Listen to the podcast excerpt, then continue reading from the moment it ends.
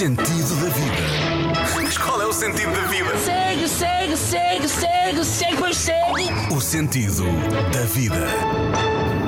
Feliz Natal! Eu sei, eu sei que isto é um podcast e que pode estar a ouvir isto em 2035, mas não resiste. Feliz Natal na mesma. Natal, afetos, conexão, proximidade e tudo aquilo que nos torna humanos, até ter que revirar os olhos mil vezes com os comentários daquele parente mais efervescente à mesa. Seja ou não religioso, esta é aquela altura em que tudo nos apela ao coração. Publicidade que passa mensagens de solidariedade, filmes fofinhos de Natal.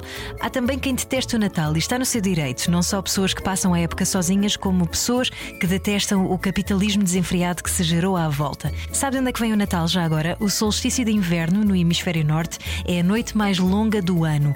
É o momento em que os dias começam de novo a crescer, ou seja, é uma vitória simbólica do Sol contra a escuridão. Acontece entre 21 e 22 de dezembro, é comemorado desde os tempos imemoriais e inspirou reações de todos os tipos: ritos de fertilidade, festivais relacionados com o fogo, oferendas aos deuses. Nessa mesma época do ano, em meados de dezembro, os antigos romanos festejavam a Saturnália, um festival em que eles ofereciam presentes entre si, mas também trocavam os papéis sociais, uma mistura entre o nosso Natal e o Carnaval.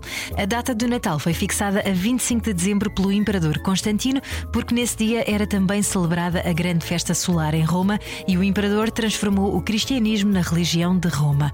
Foi uma fusão do culto solar com o culto cristão. Então, mas isso significa que Jesus não nasceu mesmo no Natal?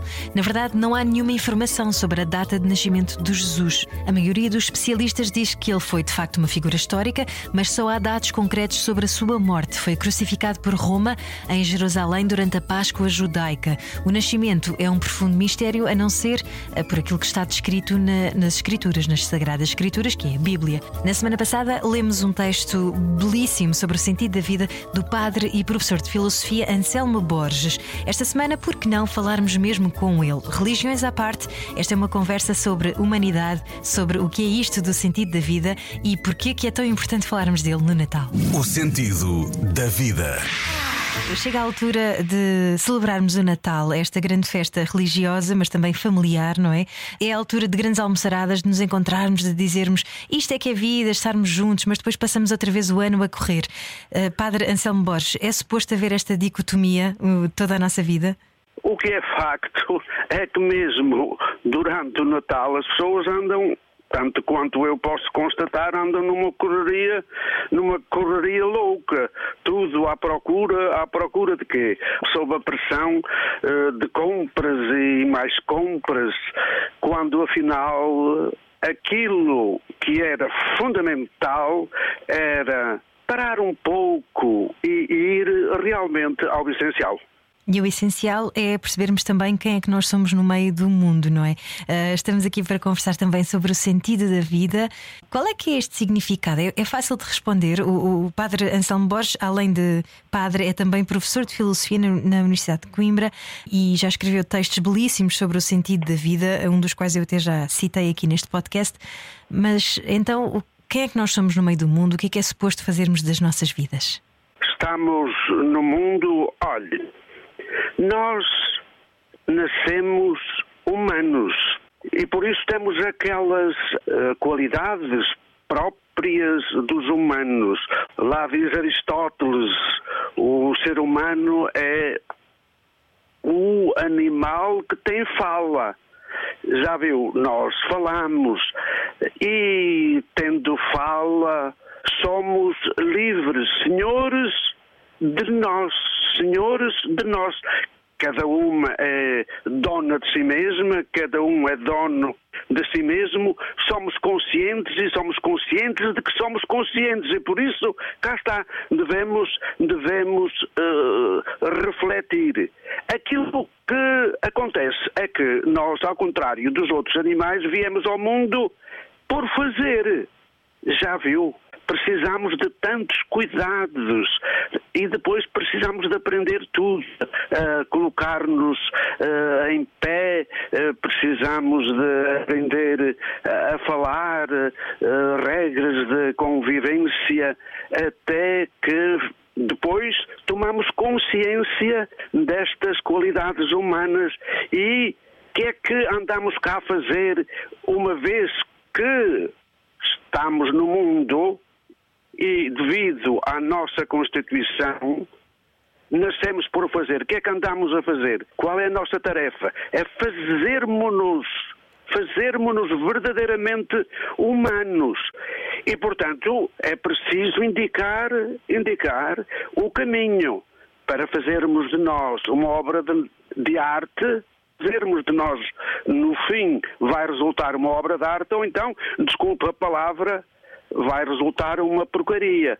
Portanto, para nos fazermos, precisamos de também saber para onde queremos ir.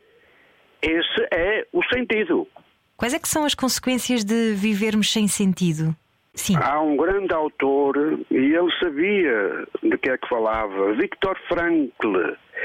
Ele esteve nos campos de concentração e o que é que ele observou?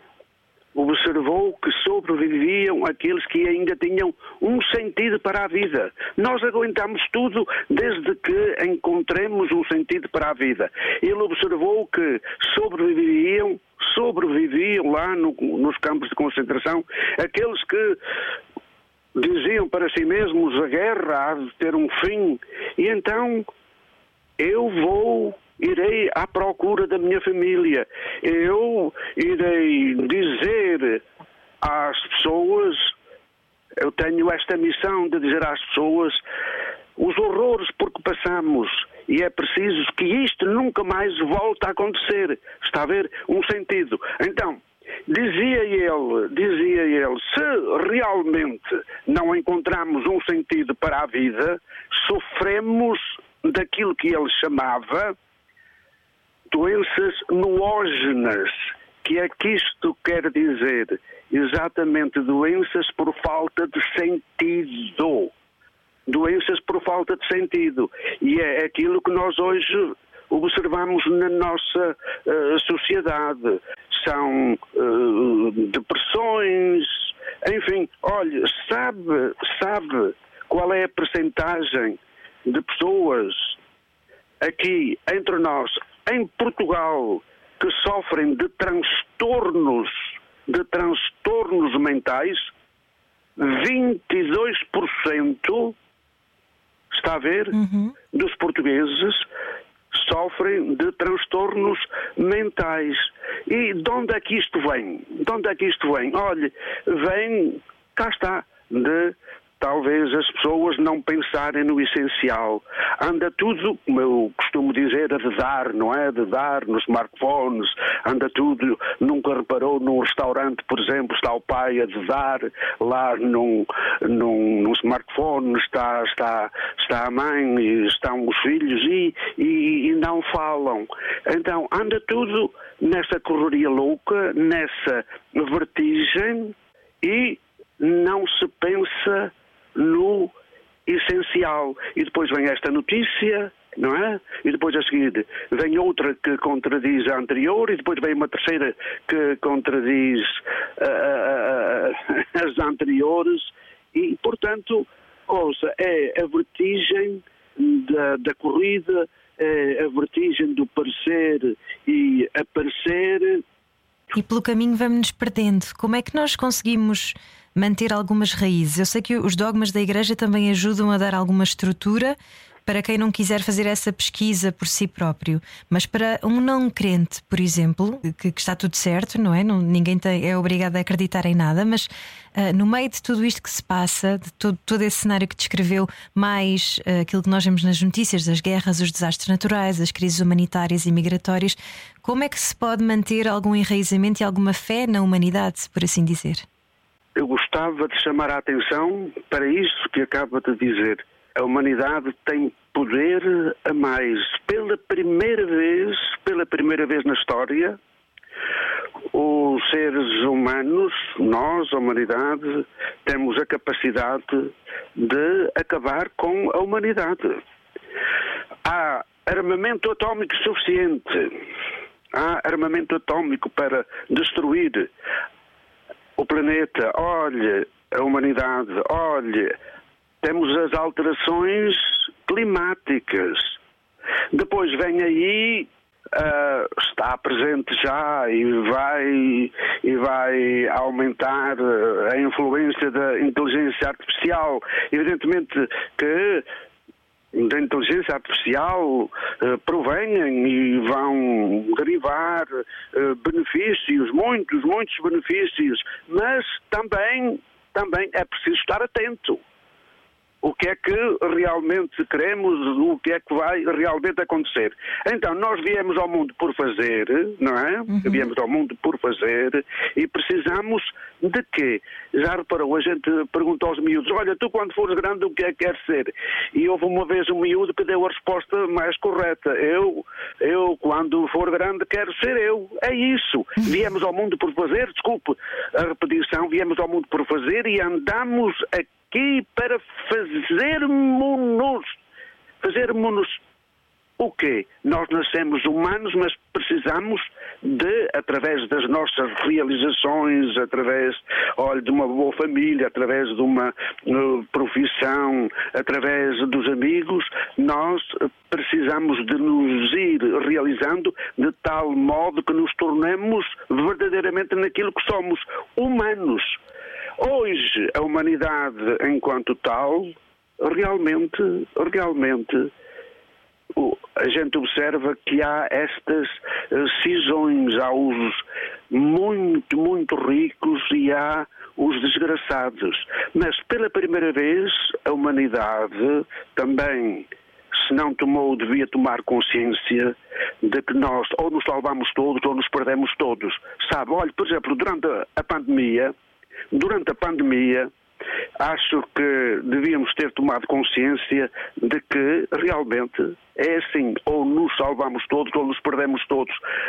Bastava haver alguns um infectado, não é? Para poder infectar a humanidade inteira. Olha, há um filósofo chamado Peter Sloterdijk que teve, teve uma reflexão que eu considero uh, decisiva para a humanidade. Nós celebramos o Dia da Independência, não é? O Dia da Independência Nacional. Os vários países celebram o Dia da Independência Nacional. Hoje, sabe de que é que precisávamos? Precisávamos de um pacto assinado por todos, um pacto assinado por todos, e este pacto tem como objeto o quê? O, o pacto da dependência global. o pacto da dependência global. Precisamos de tomar consciência disso, de que somos interdependentes, se quisermos realmente ter uh, futuro. A religião pode, pode, pode ajudar. Olhe, nós, em primeiro lugar, somos humanos, não é? E temos estes deveres humanos, não é? De que estamos aqui a falar, uh, a conversar uhum. sobre o ser humano que é uma revolução na história do universo, já viu o ser humano e cada uma e cada um de nós. Eu às vezes digo, eu sou um milagre. O universo anda aqui, uh, enfim, há quase 15 mil milhões de anos e depois houve, enfim, a evolução, enfim, e depois o, o Sapiens, apareceu o Sapiens, depois o Sapiens Sapiens, uh, talvez há 200 mil anos, e, hoje, e no final apareci eu, apareci eu, único, e cada uma e cada um, de facto, olha para si e diz, eu sou único, mas voltamos, voltamos, eh, cá está o milagre, o milagre uh, das origens, não é? O milagre das origens e vamos-nos realizando, vamos-nos realizando sempre uns com os outros, mas sabemos, e hoje há dados científicos que mostram isso, sabemos que realmente a religião, quando é vivida, quando é vivida de forma correta, quando a fé é a fé, olhe, no Deus, no Deus que é bom, que é Pai e Mãe, que se manifestou agora eh, no Natal, celebramos essa visita de Deus à humanidade. Deus é bom, Pai e Mãe, e olhe, e gosta de todos os seus filhos e quer que todos contribuam para para a felicidade e a alegria de todos, porque uh, somos, somos irmãos. Quando a religião é bem vivida, há dados científicos, muitos dados científicos que mostram que realmente a religião contribui até para a saúde, até para a saúde. Não é por acaso que a palavra saúde e a palavra salvação têm o mesmo étimo, salus, uh, salutis, e nós dizemos uma pessoa enfim, imagine, um ser humano está, está bem de saúde, nós dizemos está são. E também dizemos São João, uh, São José, está a ver? Uhum. De qualquer forma, de qualquer forma, somos humanos e a um dado momento, não é? A um dado momento, de facto, se não andarmos, como eu costumo dizer, se não andarmos com os olhos no bolso e não tivermos metido a massa encefálica no frigorífico, temos de perguntar, temos de perguntar qual é a origem última de tudo? Qual é o sentido de todos os sentidos? Qual é o sentido último da minha vida? Caminhamos inevitavelmente para a morte, mas aí perguntamos: e acaba tudo? Caminhamos para o nada ou caminhamos para a plenitude da vida em Deus por graça de Deus. Aqui é que se coloca de modo radical, de facto, a questão da religião. E também dá-nos essa confiança, não é? Numa certeza no, no que há de vir e, e um sentimento de pertença ao mesmo tempo. E a religião sempre existiu, obviamente, também para dar esse alento ao, ao ser humano, não só a religião católica. Ultimamente, a religião católica, e sendo o Padre Anselmo Borges um progressista que defende, nomeadamente, o fim do celibato, um, entre outras posições vanguardistas. Um, olhe, olhe, que, as, que, que haja verdadeira igualdade das mulheres dentro da Igreja, concretamente uh, católicas, podem dar-se mal com a Igreja oficial, não é? Com a Igreja hierárquica e têm razões para isso. Mas devem ser amigas de Jesus, todas as mulheres, porque Jesus contribuiu de modo decisivo para a dignificação da, da mulher, de todas as mulheres.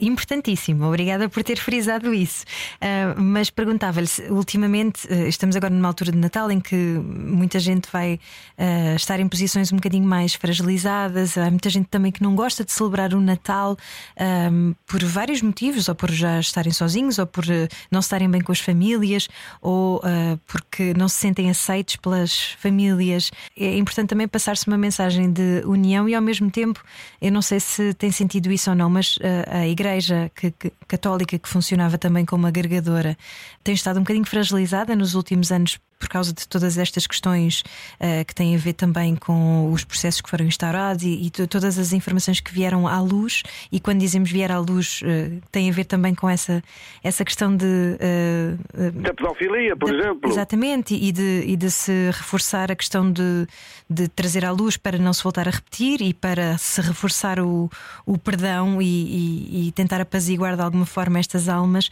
e, que são muitas mágoas que depois que vão sendo perpetuadas, não é? Ao longo do tempo, mas que agora, nesta altura do Natal, também merecem uma palavra de, de conforto. Olha, a igreja, a igreja oficial precisa de reconciliar-se com todas as suas vítimas. E referimos, enfim, aqueles que foram pedofilizados. Isso é verdadeiramente uma catástrofe.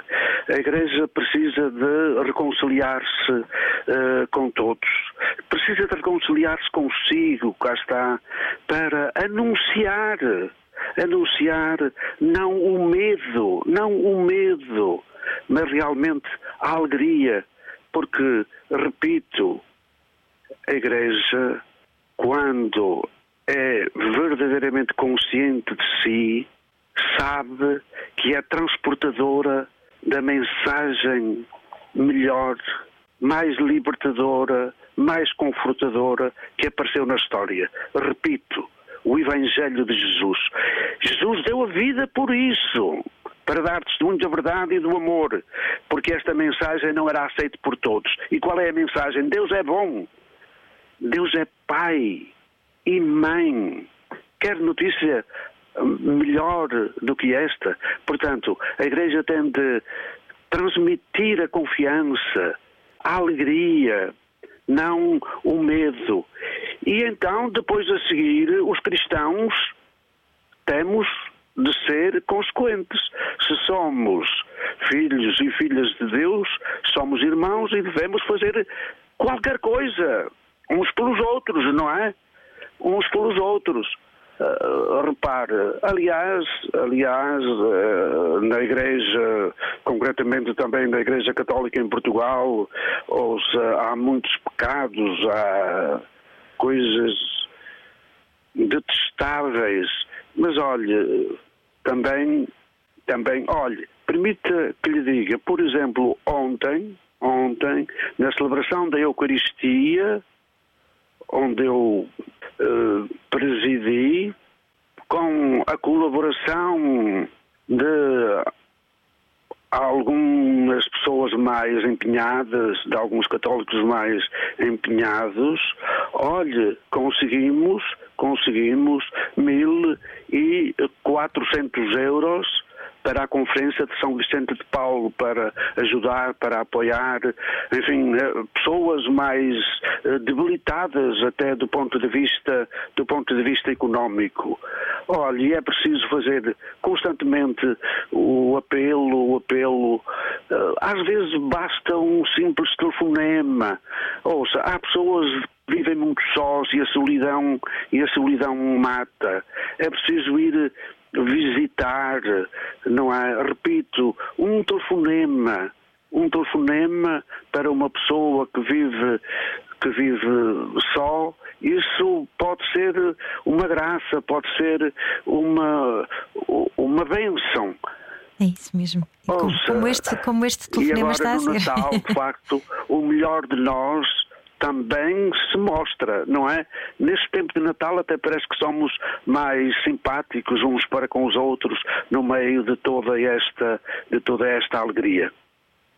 E, e deixe-me dizer-lhe, Padre Anselmo Borges, que uh, neste preciso momento em que nós estamos a conversar, hoje é dia 18 de dezembro, a data que estamos a gravar este, esta conversa, acaba de sair uma notícia, a notícia de que os padres podem abençoar casais do mesmo sexo desde que não se assemelham a um casamento. Mas uh, não é perfeito, olhe, mas, olhe, mas é um primeiro sinal, não é? Para mim não é novidade. Uh, eu já abençoei, dei-me a bênção numa celebração numa celebração que foi bem preparada a um casal de lésbicas. Uhum. Já dei uma benção.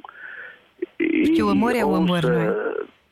Acho que nós hoje estamos numa posição de, de perceber melhor o que se passa e, portanto, temos de aceitar, não é aceitar, é a realidade, é a realidade.